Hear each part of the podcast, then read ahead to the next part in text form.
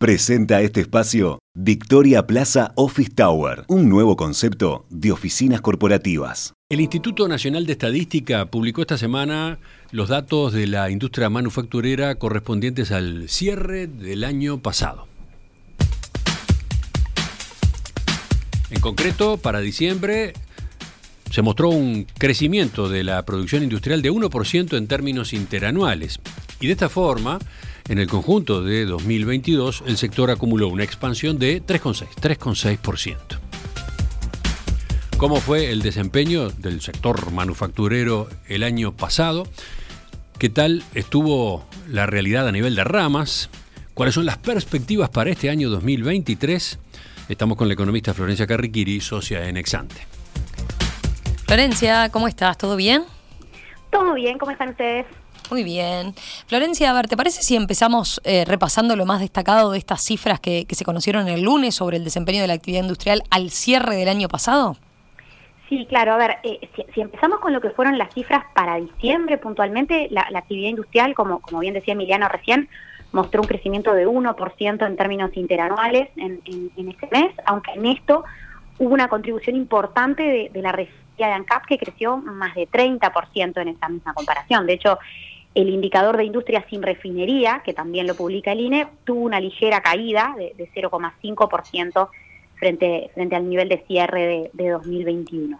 Y además hay, hay, otra rama muy grande, que es la de producción de alimentos diversos, donde, donde se computa la actividad de la planta de concentrados de PepsiCo en Colonia, que, es determinante de, la actividad en esa rama, que también tuvo una incidencia muy importante, eh, de hecho durante todo el año pasado, puntualmente en, diciembre esa rama creció más de 40% interanual eh, y también entonces tuvo una incidencia bien, bien importante en el mes.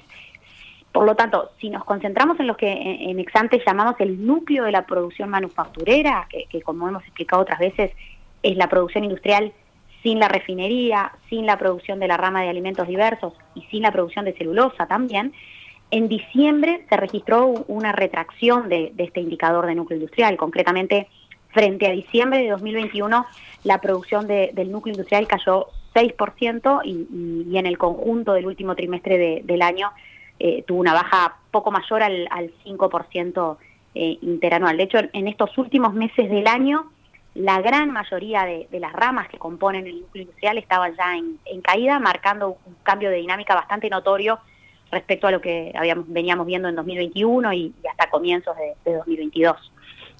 Bien, eh, está claro entonces que, eh, al menos en términos generales, la dinámica, la dinámica más reciente de la producción industrial es de caída. Ahora, eh, ¿cómo quedaron con, con estos datos de diciembre las cifras para el conjunto de 2022? Bien, a ver, en, el promedio de, 2022, y, Emiliano también recién lo adelantaba, la producción industrial mostró un aumento de 3,6% frente a 2021, mientras que el núcleo industrial tuvo un aumento algo menor de, casi 2%.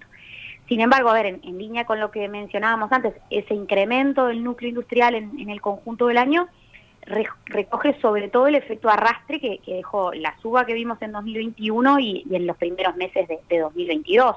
Nuestra estimación de, ciclo tendencia de este indicador pauta claramente que desde el segundo trimestre del año pasado la actividad del núcleo industrial tendió a caer y bueno, como, como decía antes, al cierre del año estaba 5 o 6% por debajo de los niveles de, finales de, 2021, aunque todavía en, en registros altos si hacemos la comparación histórica más larga, ¿no? Bien. Florencia, ¿y cómo fue la, evolución al interior de la industria? A ver, ¿qué ramas tuvieron un, mejor desempeño el año pasado, por ejemplo?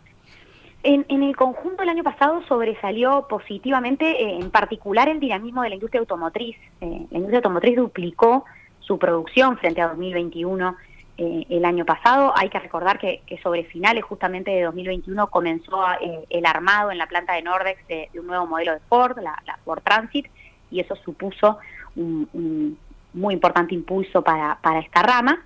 También vimos un crecimiento importante de la producción de, aceites y grasas, que aumentó casi 30%, después de, también una suba muy alta en 2021, y de la industria rosera, que creció más de 25% en el, en el conjunto del año pasado, más que recuperando la, caída, en, este caso, que, había tenido en, en 2021. Y luego hay otras ramas que tuvieron también crecimientos algo más moderados en magnitud, entre 7 y 10%, pero que son ramas muy grandes y que por tanto también contribuyeron de manera significativa a la, a la, expansión del núcleo industrial en, en 2022. Por ejemplo, me, me, estoy refiriendo a la producción de bebidas no alcohólicas o a la de productos panificados, que, que tuvieron también un buen 2022. Y del lado negativo, eh, ¿dónde estuvieron las caídas más importantes? Bueno, a ver, la verdad es que eh, eh, si uno mira el, el, el indicador de difusión de, del crecimiento industrial que elaboramos en Exante, que, que, mide el porcentaje de ramas que crece en la comparación interanual, la mayoría de las ramas, el 55% de las ramas, en los hechos sufrieron bajas en el promedio de, de 2022. Ahora, la mayor incidencia negativa, digamos, la tuvo sin duda la industria frigorífica, que es una de las ramas de mayor tamaño en la industria uruguaya y que tuvo una caída de casi 7% el año pasado. Luego la industria farmacéutica, que también es otra rama grande, tuvo un mal desempeño en 2022, cayó casi 8%. Y hay algunas otras ramas del rubro metalúrgico que tienen menos peso, pero que mostraron descensos de la producción de entre 12 y 15% en el año. Y, bueno, también fueron las que, las que sobresalen con, con peor desempeño. Bien, queda claro. Eh, Florencia, a ver, ¿y qué sucedió a nivel de los indicadores relativos al empleo en el sector? Te lo pregunto porque en años previos veníamos destacando la tendencia firme de caída del empleo en el sector industrial, ¿verdad? Eh, ¿Cómo fue la evolución el año pasado concretamente? Sí, es, cierto que la industria tuvo un periodo largo de, de, destrucción de empleos, desde 2011 de manera prácticamente interrumpida y hasta el inicio de 2020, cuando la llegada de la pandemia además marcó un piso en ese, en ese sentido.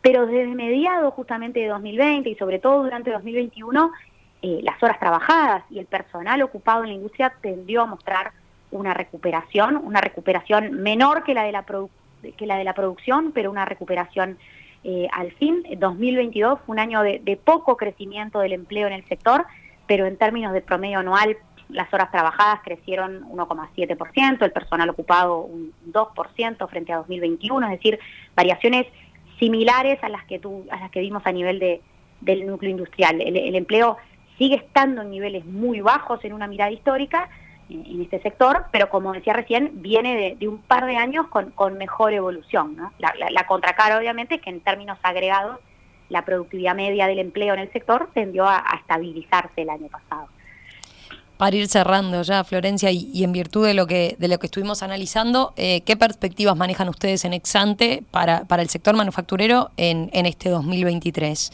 Eh, te lo pregunto porque desde el sector industrial se viene marcando mucho la preocupación, sobre todo por el impacto de la caída del dólar en los niveles de competitividad. Eh, ¿Cómo están viendo el panorama ustedes? Sí, a ver, nuestras proyecciones apuntan a que, a que la industria manufacturera va a permanecer relativamente estancada en términos agregados en 2023, aunque con heterogeneidad al interior del sector, ¿no? Hay que considerar que eh, ya el mes próximo, en marzo, estaría entrando en, marcha la nueva planta de UPM, eso sin duda va a suponer un nuevo escalón importante en esta, en esta rama de producción de celulosa, pero al mismo tiempo eh, hay otros elementos que van a estar jugando en, en sentido contrario. Eh, por un lado, lo hemos mencionado otras veces, para este año está programada una parada de mantenimiento larga en la refinería de, de La Teja, que va a impactar negativamente en los últimos meses del año. Por otro lado, estamos en un escenario externo y de competitividad, como tú hacías referencia, que no nos permite ser optimistas para lo que es la industria en general, ¿no? La, las ramas exportadoras en uh -huh. particular están enfrentando eh, una situación de competitividad realmente muy, pero, pero muy negativa con la caída que acumula el dólar en este en este último año y en un marco de, de menores precios además y de enfriamiento de la demanda